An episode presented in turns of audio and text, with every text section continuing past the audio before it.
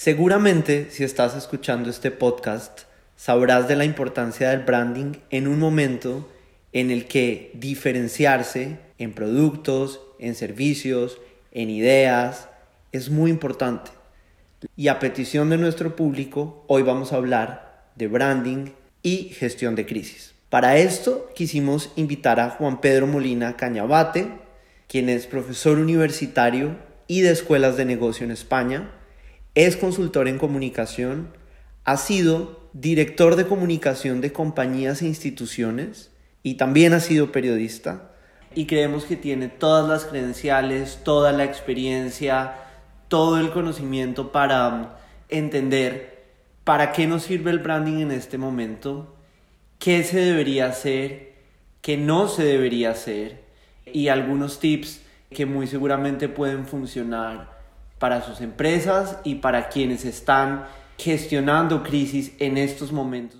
Antes de iniciar esta conversación que tuvimos con él, les recuerdo que nuestro podcast está en las plataformas de Spotify y de Anchor y los invitamos a seguirnos en nuestras redes sociales.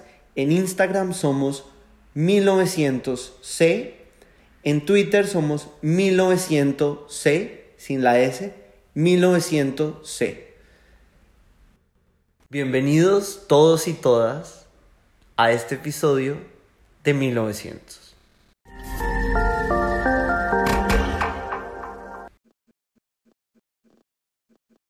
Eh, quería arrancar esta conversación no dejando pasar de lado la situación que estamos viviendo y que se ha generado em, a partir del coronavirus o del COVID-19 y quería preguntarte ¿cuál es el papel que juega el branding eh, en la gestión de una crisis? Yo recuerdo que cuando era periodista, em, ya hace unas décadas, em, y el branding no estaba tan desarrollado, por lo menos en esta parte del, mundo, eh, la información que a los redactores, que a los periodistas eh, nos llegaba de las instituciones, eh, era una eh, información demasiado uniforme, demasiado plana y que mm, hacía imposible diferenciar matices y hacía imposible eh, por lo menos vislumbrar cuánto de verdad y cuánto de mentira había detrás de los mensajes que a los periodistas nos llegaba de las instituciones. El branding, a fin de cuentas, eh, dice a los públicos lo que somos, en las buenas y en las malas. Y mm, bueno, pues hay que sembrar en periodos de bonanza para que luego cuando vengan las sequías tener un poquitín de, reserva, ¿no? Y esto es lo que hace el, el branding. Crear confianza, crear relaciones, establecer conversaciones, establecer interacciones eh, hacernos presentes en la vida de nuestros públicos, tanto internos como, como externos, para que esas relaciones estén fortalecidas cuando realmente se necesite probar la profundidad y la fortaleza de esos lazos, de esas relaciones. Por lo tanto, em, todas las empresas, instituciones, piensa en grandes o pequeñas, que en los años precedentes no hayan trabajado el branding, pues muy probablemente ahora están viendo que esos lazos de confianza necesitan pasar pruebas, eh, pruebas mayores. La confianza necesita ponerse a, prueba em, más, más que en otros casos. ¿no? Por lo tanto, hacer branding siempre es positivo. Sin duda han habido otras crisis eh, y recordamos crisis como la la crisis financiera de 2008 o como el 9-11, el, el, terrorismo, digamos, que se vivió eh, en todo el mundo, que supuso de cierta manera problemas y retos para las compañías. En ese sentido, desde tu experiencia en la consultoría y de lo que tú viviste y experienciaste, ¿qué crees que se hizo bien en ese momento o que hicieron bien las empresas que lograron salir adelante en estas, eh, digamos, estas situaciones y de estos retos que plantearon esas crisis que también hemos vivido? Pues mira, esto Esto es muy interesante, eh, sobre todo porque si te das cuenta, eh, la historia evidentemente eh, no, no es algo, no es algo nuevo, la, la historia es cíclica y cada vez esos ciclos van demostrando que si no aplicas ciertas soluciones o si no aplicas ciertas prevenciones, mejor dicho, estás condenado a, caer en los, mismos fallos. La- las, crisis, tanto políticas eh, como socioeconómicas a las que te has referido, enseñaron a la, a la sociedad, ense- enseñaron a- al mundo industrializado, por así decirlo, algo tan sencillo como el valor de la transparencia. Eh, ¿Por qué te digo esto? Bueno, eh, mira, si te das cuenta, desde los últimos años del siglo XX y los primeros años del siglo XXI, eh, hay una crisis de confianza mm, respecto con las instituciones. Las instituciones generan desconfianza en la ciudadanía. Eh, estoy recordando, por ejemplo, ahora lo que dice Gloria G. Durán, esta socióloga, toda institución despierta recelos, despierta desconfianza. Todo eh, proceso comunicativo eh, que siga un plan estratégico puede ser percibido por parte de los públicos como estrategia y por lo tanto como falsedad, como no verdad, como antinatural.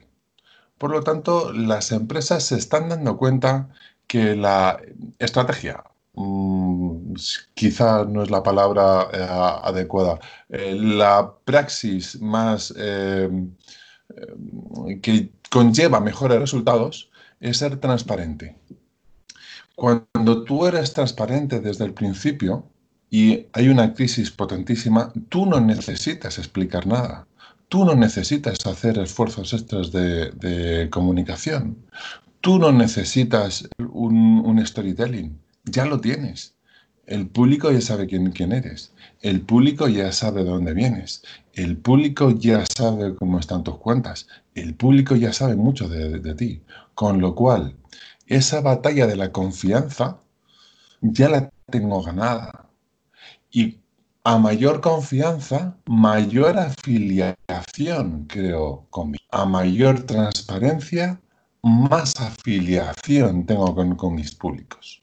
Tienen que hacer las, las, consultoras, además de tener, por supuesto, un plan estratégico de, de, de comunicación, pero que el producto estrella o la filosofía fundamental de esos planes son ser transparente. Si tú eres transparente, todo lo demás sobra. A mí me gusta hacer una comparativa entre las instituciones y las personas. Eh, si tú, bueno, ya tengo 50, ya estoy casado con familia, pero yo cuando yo, recuerdo que, que tenía 20, 20 y pocos años, por ejemplo, y, y, pues yo qué sé, pues me gustaba una chica, una, una persona, pues a lo mejor antes de tener una cita, pues eh, estabas días y días pensando, ¿y qué le voy a decir? ¿Y qué le voy a hacer? ¿Y a qué café le voy a llevar? ¿Y a qué película le voy a invitar? Mm, Súper chula, para que crea que... Eh, bueno, mm, eso, eso es un artificio. Entonces, conforme vas creciendo, conforme vas, te vas dando cuenta, es decir, eh, bueno, pues la mujer de la que me enamoré y la mujer que se enamoró de, de, de mí, pues al final eh, nos enamoramos por ser transparentes, ¿sabes? Entonces, cuanto más transparente seas con la persona a la, a la, que quieres y más le digas tus virtudes y tus defectos y quién eres realmente, estás creando más, más afiliación. Con las empresas, en el mundo empresarial, pasa exactamente igual. A lo mejor a corto plazo, a corto plazo, los, los beneficios no son inmediatos, pero a medio y largo plazo sí. Todo lo que suponga eh, una estrategia, un proceso creado de forma no natural, insisto, todo lo que suponga una estrategia, un proceso de branding y comunicación creado de forma no natural, es percibido por parte de los públicos como artificio, por lo tanto mentira, por lo tanto eh, distancia, distancia mucho eh, de, la, eh, de, de, la, empresa y esos puentes que las instituciones intentan levantar finalmente se rompen, si es que alguna vez estuvieron levantados. Pues por eso digo, la, la transparencia creo que es lo... ¿Cómo hace para que comunicación y esa transparencia de la que estás hablando se pueda seguir haciendo de la misma forma que se viene haciendo en momentos en los que las compañías suelen dispender mucho o, dejar de lado la comunicación y le dan espacio, no sé, a las finanzas o al marketing, porque finalmente es donde creen que hay una mejor manera de sobrellevar las crisis. Uno, ¿cómo puede hacer cuando está trabajando en, en temas de comunicación para para que el jefe no recorte el presupuesto de comunicaciones en momentos en donde comunicar y ser transparente es absolutamente vital. Mm, bueno, em, yo tengo un amigo, Adolfo Corujo, de la consultora Llorente y Cuenca, que nos explicó hace unos años a la Carlos III, me le traje un día a la Carlos III para que hablara con los estudiantes cuál era su visión de la comunicación interna y de la comunicación de crisis, estamos hablando de intangibles, si te das cuenta. Entonces, eh, Rodolfo decía, pues, eh, ¿cómo, puedes, ¿cómo puedes tú hallar el retorno de inversión que, en un complejo de oficinas haya un jardín bien cuidado? Tú sabes, porque sabes, que tener un jardín bien cuidado en la entrada de, tu oficina te va a dar una, imagen inmejorable, pero no tienes la certeza en números de que, de que eso va a ser así. Para que no nos estemos preguntando cuál es el retorno de inversión de la, de la comunicación, es que a mí no me gusta tomarlo como una causa, sino como el efecto. Quiero decir que si en el ADN de una institución si en el ADN de, de, una, de una, empresa está comunicar bien, mm, esa, esa, pregunta ni siquiera se hace, no, ni, ni, se le plantea. Cuando un empresario le dice, mm, va con esas preguntas a un consultor, es que ya hay un problema de fondo, hay un problema de base, hay un problema de ADN que, que es erróneo. Si tú sabes que la comunicación es el efecto y no la causa, entonces tú ya comprendes, tienes asimilado y aceptas que conlleva un cambio. En cuanto a la muy interesante pregunta que, me hacías de, bueno, ¿cómo vamos a comunicar en tiempos de crisis? ¿Cómo metiendo eh, la receta de la transparencia y cómo estar comunicando siempre en tiempos de crisis se puede comunicar más o se debe comunicar más cuando precisamente las empresas se están recortando en tiempos de, crisis em, los presupuestos para el departamento de, comunicación. Mira, te voy a hacer una, una metáfora muy sencilla. El departamento de comunicación de una empresa es un gran restaurante Tú imagínate que tú tienes un gran restaurante que estás acostumbrado a hacer platos deliciosos de cocina francesa. Y en un periodo de crisis, las autoridades te dicen, señor o señora, ustedes tengan su restaurante abierto 24 horas al día para dar comida a quien lo necesita. Bueno, pues durante esas 24 horas al día, tú muy probablemente no no estés obligado a hacer esa comida deliciosa de comida francesa, pero sí que es importante en un momento dado tener la cocina abierta para poder realizar un buen plato caliente que a alguien le, le haga falta.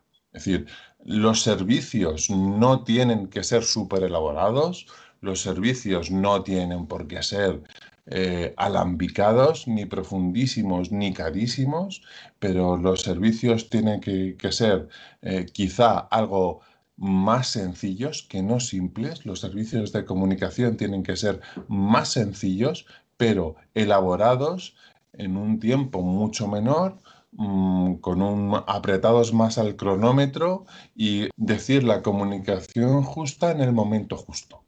Eh, quizá eh, la comunicación en momentos de, crisis sea eso. Yo cuando era periodista, antes de ser consultor de, comunicación, y teníamos que informar de, una crisis, lo que yo eh, admiraba, necesitaba y agradecía de los buenos directores de comunicación o jefes de, prensa es que tuvieran ese matiz justo, en el momento justo, esa información sencilla pero certera que a mí me resolvían un gran problema no quería grandes eh, soluciones comunicativas. Se nos olvida esto. El valor Muchas veces el valor de la sencillez. El valor de, la sencillez. Si no vas a ser peor comunicador, no vas a ser peor consultor, no vas a ser peor director de, de comunicación porque tengas unos procedimientos sencillos. Vas a ser mejor profesional cuando des la información justa en el momento preciso a los públicos que lo necesiten, tanto internos como externos. Comunicación interna. El buen director de comunicación tiene que saber graduar. Vamos a, mantener los fuegos en nuestra metafórica cocina. Si tengo este gas en la cocina, vamos a a mantener bien los fuegos en comunicación interna, en comunicación externa. Vamos a mm, preparar este, plato que no va a ser tan, tan alambicado como otras veces, pero sí que va a ser el necesario en, este momento. Creo que la comunicación tiene que ser eso. Quizás sea la edad y, la experiencia, cuantos más años tengo, más, más apuesto por lo sencillo. Y creo que la comunicación tiene que ser así. También, también, también pensando en, este, en, las crisis, digamos que es un poco el hilo conductor de esta conversación que estamos teniendo, sabemos que las crisis son momentos en los que las compañías muchas veces tienen que tomar decisiones complejas, que en algunos casos pueden ser dolorosas, difíciles, eh, que hay que repensarse eh, en muchos ámbitos.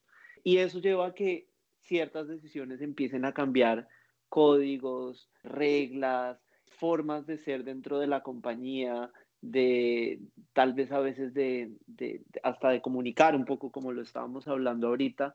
Y eso me lleva a pensar un poco ese cambio en esos códigos, esas reglas, qué tanto afecta a la fidelidad de los, los grupos de interés.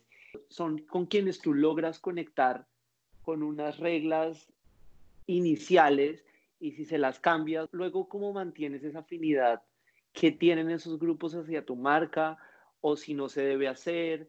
¿Cuál es un poco tu consejo en, ese, en esa dirección?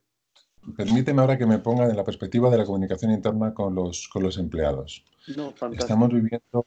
Porque también yo creo que el problema en esto es que creemos que comunicar solamente es hacia afuera y hay como un excesivo énfasis en eso, ¿no? Y la gente, incluso muchas personas que se dedican a la comunicación, lo ven solamente como hacia afuera, pero la crisis también plantea muchos retos hacia adentro de la organización que requieren mucha comunicación.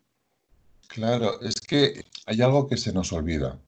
En un mundo que está saturado de información, que está infoxicado, en un mundo donde las instituciones, más o menos todas, más o menos todas en un mismo sector, ofrecen productos y servicios muy parecidos, al final los públicos externos, a quienes hacemos caso de, verdad, son a los embajadores de, de la marca. Y los embajadores de la marca principales son los profesionales que trabajan en las instituciones o en los partidos políticos, o en las ONGs o en las empresas.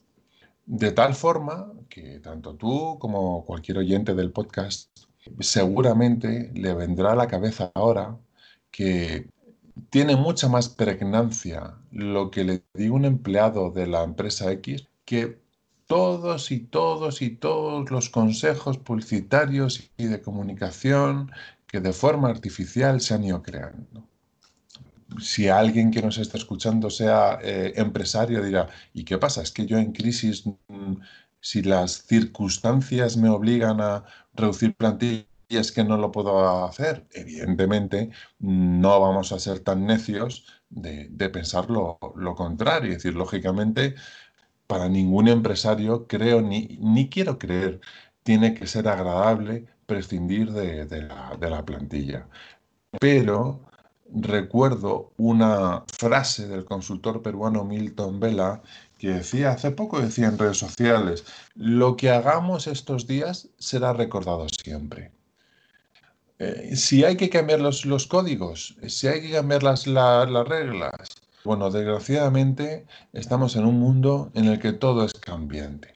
Si tú estás obligado a cambiar las, las reglas, mientras que eso sea de forma consensuada y de forma negociada con todos los públicos internos, háblese de la, de la plantilla, como sabiendo la opinión de consumidores, que si yo aplico, por ejemplo, un ERE brutal a mi empresa, si yo aplico unas condiciones brutales de reducciones traumáticas de plantilla en mi empresa, luego no puedo vender un producto o servicio con una cara feliz. Esa, esa disonancia, esa, esa disonancia cognitiva entre lo que uno percibe y lo que uno dice que es realmente, eso a, la larga repercute en la vida del, producto, repercute en la vida, en la vida del, del servicio. Entonces, ¿Hay que cambiar las, condiciones? De una forma coherente. Mm, de una forma coherente y sabiendo que lo que hagas va a tener consecuencias. Un poco lo que nos estás hablando vuelve y nos lleva al tema de la transparencia y es que se hagan los cambios que se necesitan hacer siempre y cuando haya transparencia entre la comunicación con tus grupos de interés y se les mantenga eh, informados sobre las decisiones que estás tomando y el por qué se están tomando, ¿no? Totalmente. Y fíjate, em, además de la transparencia, hay que ser, eh, a ver, esto, puede parecer una, una perogrullada, pero em, tiene todo el sentido. Hay que ser auténticos. ¿Y qué significa ser auténticos? Pues significa eh, una institución o una empresa, un partido político, hace lo que es y lo que dice que es. Quiero decir, no voy a decir nombres, por supuesto. Tú contratas un viaje de avión low cost a bajísimo precio y ves que el servicio es paupérrimo, Tú te puedes enfadar, lógicamente, porque, mm, bueno, pues tú tienes sentimientos y tú quieres ir como tal. Pero si te das cuenta, esas empresas que ofrecen low cost no te están diciendo que son las, las mejores y no te están diciendo que son las más cómodas. Te están diciendo que son las más baratas. Con lo cual, en cierto modo, son auténticas. Y por eso al final se están librando de muchos procesos legales y por eso al final se siguen contratando. Porque no están vendiendo nada de lo que no son. La empresa X, Y o Z no te está diciendo, vuele con nosotros, que somos los más cómodos. No te lo dicen. Vuele con nosotros, que somos los... Eh, nuestras azafatas y azafatos son los más profesionales. Eso no te lo dicen te están diciendo, vuelen a nosotros que somos imbatibles en el precio. Entonces, cuando tú ya contratas un vuelo así, ya sabes a lo que te expones. o sea, que te metes en un avión que hace ruidos, que se menea mucho, que el azafato no te hace caso, o sea, ¿vale? Entonces, ya sabes dónde te has metido. Pero son auténticos. Pero no crear falsas expectativas, ¿no? Claro, es decir, no te están creando una, expectativa falsa. Eh, entonces, a ver, estamos citando un ejemplo un poco naif o un poco extremo, pero em, el problema de las empresas, el problema de las instituciones es que venden cosas que no son en realidad, no son auténticas. Falta falta sentido común a fin de cuentas. Yo estos días leo a todo el mundo en redes sociales, en, el, en la prensa, en las revistas, dando consejos de qué hacer, cómo contar, cómo comunicar, qué hacer justo en este momento en el que las compañías están en un momento difícil, eh, la misma sociedad está en un momento muy difícil y todo el mundo eh, te presenta como una receta mágica de A más B es la manera de salir de este problema. Pero, pero uno muchas pocas veces se pregunta qué es realmente lo que uno no debería hacer en esto. O sea, si yo te dijera hoy, Juan Pedro, eh, ¿qué jamás harías tú en un momento de crisis que dañe o afecte tu marca? ¿Qué recomendarías? ¿Cuál, cuál sería así? Pues fíjate, lo, lo, que yo no haría nunca sería o hablar o aplicar soluciones sin escuchar primero a mis públicos. Nos encanta que, que nos escuchen, pero nadie, nadie, nadie, nadie quiere escuchar al otro.